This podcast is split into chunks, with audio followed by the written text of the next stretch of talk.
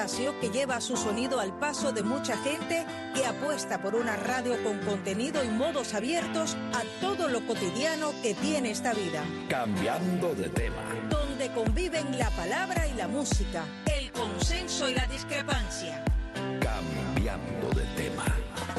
Bienvenidos una vez más a Cambiando de tema, un programa diferente aquí en las mañanas de Radio Martí, donde hablamos de temas diversos y hoy vamos a hablar de la vida y obra de un cantante cubano. Él también es productor, es compositor, vamos, lo que podemos decir casi que un hombre orquesta.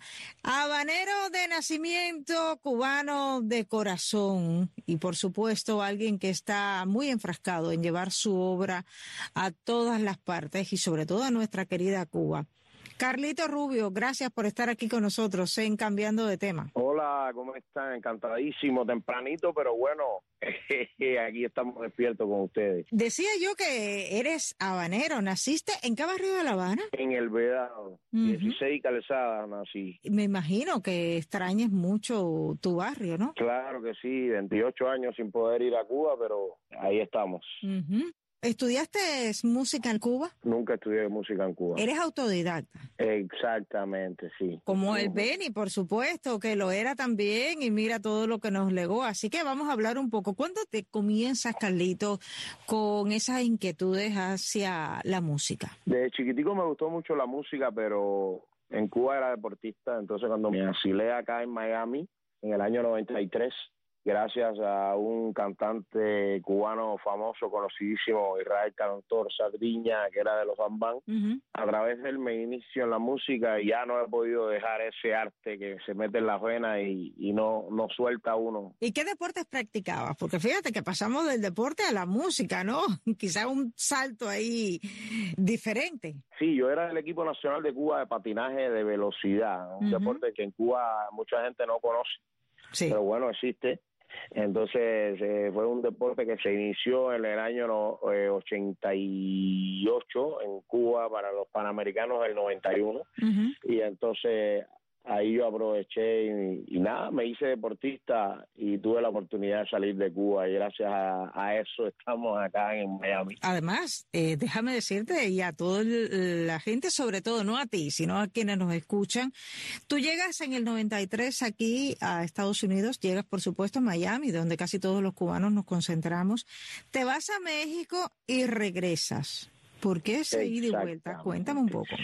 Yo estuve acá en Miami 10 años, 11 años más o menos, donde trabajé en muchos lugares con varias gente conocida. Acá en Miami Andén, eh, estuve haciendo coros para varias personas conocidas, hice algo de música con Luis Enrique y entonces me apareció la oportunidad de una beca en México en el SEAT, porque hice una una serie que se llamó acá Protagonista de Novela, donde estuvo William Levy también. Entonces ahí me apareció la oportunidad y me mandaron al CEA, a una escuela en México que es de, formación de actores.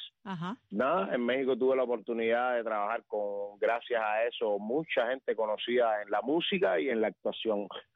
Y bueno, y después me nació un pequeño mexicano que hizo que viniera para acá, es decir, eh, la mamá preocupada en México y esas cosas, entonces dije, bueno, a Miami y regresamos acá a Miami y, bueno, estoy aquí feliz.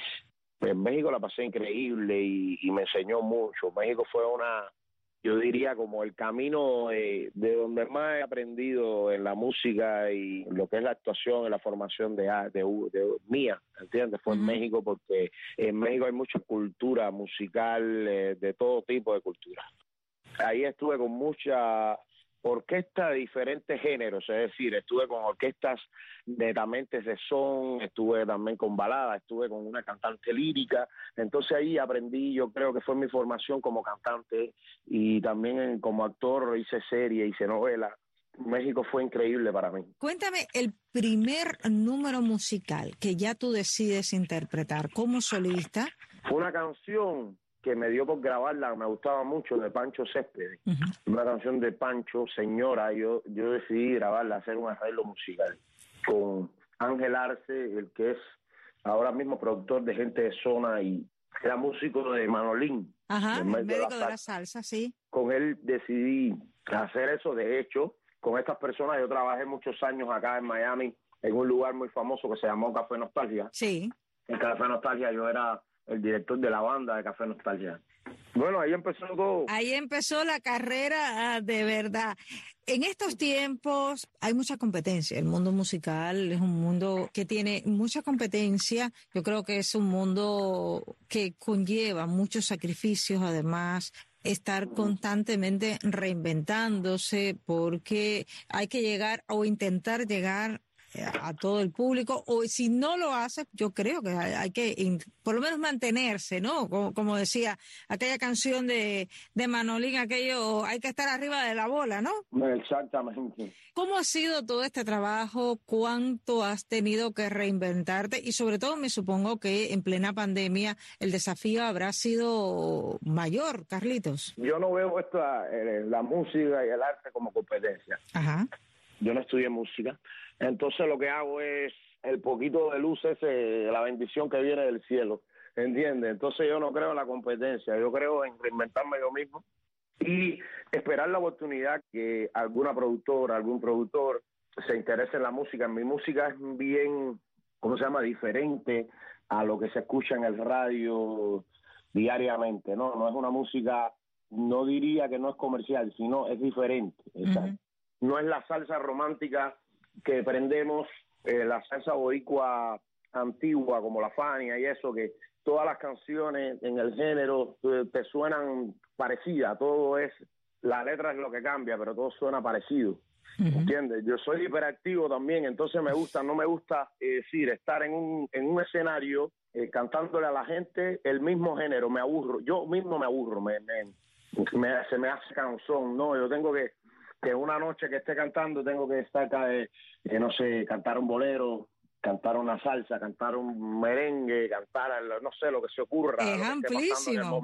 Un repertorio entonces muy amplio el que te prefieres abarcar. Sí, de hecho, el disco nuevo eh, tiene cinco géneros diferentes que yo le digo la raíz, es la semillita que hay ahí, que hay un calixo, como parece reggaetón, pero es un, una soca calixo. El disco se llama Momentos y quizás por esa razón ese es el, título apropiado por esta variedad de géneros y de ritmos que tú tienes en ese disco, Carlos. exactamente, sí, como las canciones se hicieron en diferentes momentos y son diferentes géneros, por eso le puse disco Momento. De hecho, cuando le pongo disco Momento y lo subo, estoy en la calle 8 y hay un señor que vende antigüedades y compro un disco de Julio Iglesias. No me digas. Sí, compro un disco viejo de Julio Iglesias, me, encantó, lo vi, le vi en la carátula y cuando lo abro, da la casualidad que se llama Momentos también. Y digo, Estoy bien, estoy por el camino, es una señal de estar en el camino. El disco en este momento eh, lo tienes tú eh, en plataformas digitales, ¿verdad? En Spotify, en, YouTube, para las personas que nos escuchan en la isla, que tienen acceso, por ejemplo, a YouTube y lo puedan escuchar. ¿Qué nos recomiendas tú de este disco?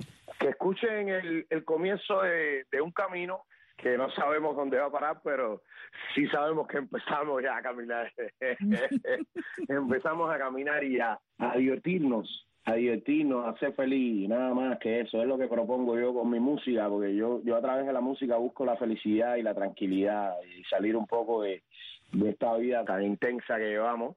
Y entonces a través de la música uno como que abre su las líneas que tiene uno paralela ahí, como que las abre un poquito más. Sí. y camina así. Vertical, vertical, ágil, ágil, preciso, preciso, lo más próximo a ti. Cambiando de tema. Está en sintonía con Cambiando de tema, un programa variado aquí en Radio Martí. Carlitos. ¿Cuántos discos tienes tú en estos momentos publicados? ¿Cuántos discos has sacado? Mira, sacar realidad, realidad, realidad, realidad, lo que se llama ahora me enteré yo con esto lo del disco, si tú no has registrado el disco en una disquera, nunca el disco es válido, no es oficial, ¿entiendes? Entonces, este es el primer disco real que, que, yo digo, bueno, yo hace entre 16 y 14 años grabé un disco acá en Miami, increíble, donde participaron mucha gente súper conocida acá en, el, en la ciudad, entre ellos Israel Cantor, que era de los Bambán, Cheito Quiñones, corista de, Gloria Estefan, así muchos amigos, pero nunca registré el disco porque lo llevé a Sony y nunca llegué a un acuerdo con José Luis Piloto, el cubano que estaba en Sony, y entonces dije que no era mi momento, a lo mejor, eh, tú sabes, eh, y me fui a México. Y no, no, no lo registré con ninguna compañía porque no vi, no vi algo real, ¿no? Claro. Entonces en México hice otro disco que vendí, lo llevaba a mis presentaciones, ¿no? Por 10 años estuve vendiendo el disco, pero lo vendía, es decir, yo con mi banda y lo ponía en el escenario y la gente me compraba los discos. Claro, sí, sí. exacto. Tampoco estuve en una compañía así en México, pero sí vendí, sí vendí mucho disco. Para no exagerar, yo creo que vendí como unos seis mil, siete mil discos. Madre mía, en, ¿cuántos en, México que así vendiéndolo en conciertos. Sí, sí, sí, sí. Y entonces sí es como diciendo, wow. Sí, es un público fiel que te ha comprado el disco, además ha ido al concierto y, se ha quedado con tantas ganas de seguir que te compran el disco. Eso es una mm. buena señal para todos los artistas, ¿no? Sí, hasta me pasaba que yo estaba en México con orquestas conocidas allá eh, en el medio y entonces, por ejemplo, iba yo a tocar con un grupo que se llama Merenglás, que es un grupo de merengue en México, eh, dominicano, y la gente me decía, wow, Carlito, y oye, ¿tu disco dónde está? ¿Lo tienes ahí? Y me compraban el disco mío de la banda.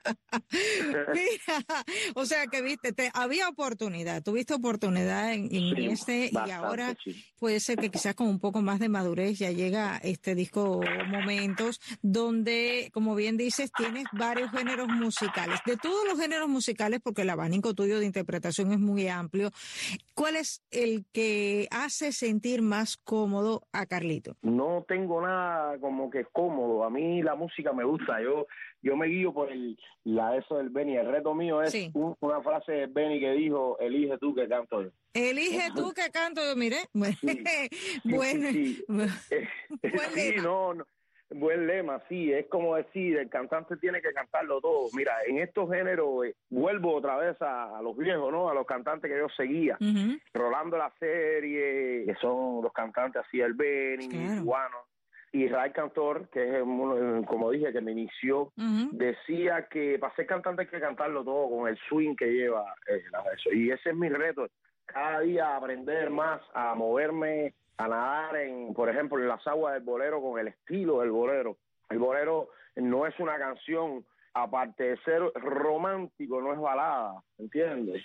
El bolero tiene una forma de expresión, la balada tiene otra forma, la salsa tiene otra forma, es decir, la forma de colocación de la voz, el swing, todo eso es diferente. Entonces, día a día me enfrasco ahí. Si estoy cantando salsa, mira, la salsa la vamos a cantarla como salsa, ¿no? Entonces, día a día estoy ahí mejorándome yo mismo compitiendo conmigo, como, como decíamos al principio. Eso es bueno que compitas contigo porque son desafíos que tú vas llevando adelante. ¿Es difícil en estos tiempos poder grabar el disco? O sea, llevarlo a un estudio de grabación sale muy caro. Sí, de hecho ya la mayoría de las personas tienen su estudio, ya los productores y el que tiene un poco de inquietud en esto de la música ya tiene su propio estudio en la casa. De hecho yo tengo ya mi propio estudio que cuando no puedo hacer algo, es decir, grabar, por ejemplo, percusión, y rento un estudio de grabación eh, apropiado y grabo las cosas que no puedo grabar, pero lo que es bajo, piano y esas cosas que son eléctricas, eso se graba en cualquier lado. Ya con las cosas que hay ahora ya se graba en cualquier lado. Y la otra es tener la experiencia en el estudio de la mezcla, y esas cosas que eso sí ya lleva años, ya llevo ya como 15 años haciendo mezclas y eso, y yo creo que ahora es que más o menos estoy en el camino. Se va a aprender, los golpes enseñan, ¿no? Exacto, es que vas a la escuela, aunque vayas a la escuela, en la, lo de la mezcla, eh, yo, yo escucho la los grandes, ¿no? Yo escucho los grandes que, que tienen muchos premios en esto de mezclar, masterizar y eso, y dice que lo mismo que yo, como a los 10 años, 12 años, empieza a entender lo que es en realidad una mezcla. Yo no, Pero esto también puede tener el riesgo de que haya intrusismo dentro de la producción musical. Sí, claro que sí. Acuérdese que hay gente que llevan 20 años en lo mismo y, y, no, no nunca adivinan la realidad, ¿no? Eh, y se cree que están haciendo algo bien. Claro. Yo simplemente ni digo que estoy bien ni digo que estoy mal. Yo simplemente me dejo llevar por lo que hago y, y se lo pongo a la gente y yo creo que le gusta a, las personas, porque estoy en varios lugares ahora acá en Miami tocando en vivo y cada vez hay más gente que, oye, ¿dónde tú estabas metido? ¿Y dónde estabas preguntando? Como que quieren ir a, disfrutar y por qué tú no estás en la radio, por qué es la, la, pregunta, ¿no? Porque la gente no sabe el medio como es. Esto es mucha relación y, mucho dinero para poder colocarse poco a poco o también la suerte de tener amigos que quieran ayudarte, ¿no? También las redes sociales en esta época son fundamentales porque muchas personas y muchos artistas incluso utilizan las redes sociales para promocionarse. No, de hecho ya todo está por las redes sociales, pero en las redes sociales se pone dinero.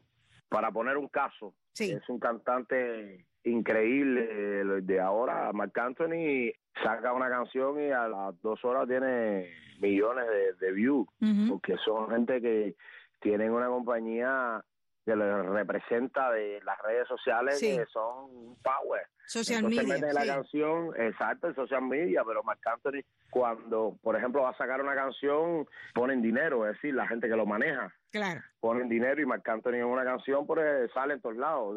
Abres YouTube y pones una canción, por ejemplo, Carlito Rubio, y hoy es la canción de Carlito Rubio, pero la segunda que YouTube automáticamente tira es Marc Anthony. Entonces, eso se maneja con dinero. Es bueno que tú se lo expliques además porque los músicos en Cuba ahora mismo que están intentando promocionar su obra, promocionar su música y sobre todo muchos músicos independientes que hay en estos momentos quizás no conocen estos vericuetos de la promoción y sobre todo estos vericuetos de las redes sociales y por eso es fundamental que alguien desde aquí también les pueda instruir de alguna manera, ¿no? Me parece excelente el comentario que acabas de hacer al respecto. Ahora mismo estamos promocionando este disco tuyo con momentos donde hay una amplia variedad de ritmos que vamos a estar disfrutando aquí. Te estás presentando en muchos lugares de Miami. Aquí hay una zona en Miami para las personas que nos escuchan en la isla que se llama Wingwood, que es una zona que se ha recuperado, es una zona, digamos, bastante cultural y allí sueles presentarte habitualmente. Pero, ¿qué sueño te gustaría cumplir? En la música. O en la vida. Lograr el objetivo que me decidí, ahí a, caminar este camino de la música solo, porque yo, yo siempre estaba back, tú sabes, atrás de, de un nombre de otra orquesta o atrás de un nombre de corista como ahora que soy corista de José Alberto Canario. Entonces ya dije, ya, ya, ya, ya basta, porque la gente, oye, haz algo tú solo, enfócate tú, tienes el talento, que sé yo, sabes que hay mucha gente que te rodea y ahí ya uno empieza a escuchar, te camina solo, camina solo y debo tener algo de, de, talento, ¿no? Para que la gente está arriba de mí, que algo solo y ya hasta ahora me decidí. Y entonces, nada, el sueño es, la gente dice ser famoso. Yo diría que la música la conozca el mundo, te convierte en famoso, ¿entiendes? Pero ese es mi sueño en realidad, que mi música, mi forma de expresión, eh, ahí la conozca el mundo, ¿no? Que baile con ella, que la escuche, que se escuche en una radio, en, no sé, en Irak, y que se escuche la música, que se escuche mi música y que y que y que logre la gente, no sé, bailar, escuchar eh, ahí lo poquito que yo le estoy dando, ¿no? El cielo es el límite, siempre lo dicen. Sí, señora. Te deseo, Carlito Rubio, muchísimos éxitos en este disco y sobre todo que vengan muchos más y que puedas compartirlos con nosotros aquí a través de Radio Martí para que las personas en la isla que nos escuchan, que quizás te conocen y saben que estás haciendo todo esto, pues también puedan disfrutar de tu arte con algunas limitaciones que tienen para el Internet, pero ahí estamos. Así que, Carlitos, gracias como siempre por estar aquí con nosotros en Cambiando de Tema. Increíble, muchísimas gracias por la entrevista, un placer, aunque sabe que nosotros los músicos a esta hora de la mañana es como si... Todavía no ha amanecido. No, si yo me acosté ayer a, las 5 ahí eh, mezclando y eso, ahí me acosté. Claro. Y se puede decir. Y entonces nada, muchísimas gracias, increíble, encantadísimo de, de hablar con usted. Éxitos de verdad y nos despedimos este equipo integrado por Tony Simón, Jaime Admiral Jr. y Ariane González. Hasta la próxima.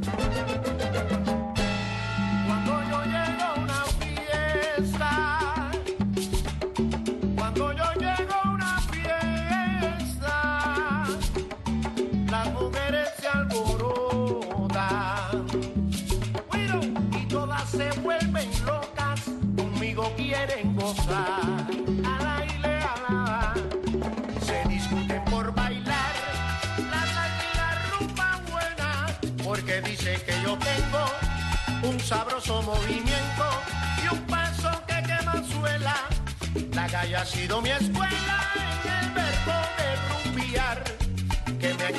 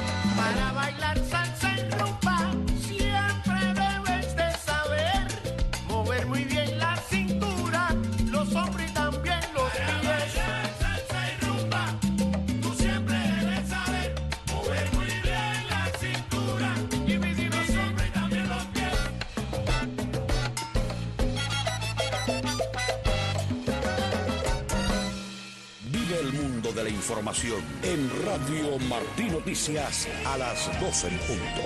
Todo lo que necesitas saber de lunes a viernes en Radio Martí Noticias a las 12 en punto. Por las frecuencias de Martí y a través de Radio Televisión Martí. Punto com. Somos la información. Somos Martí.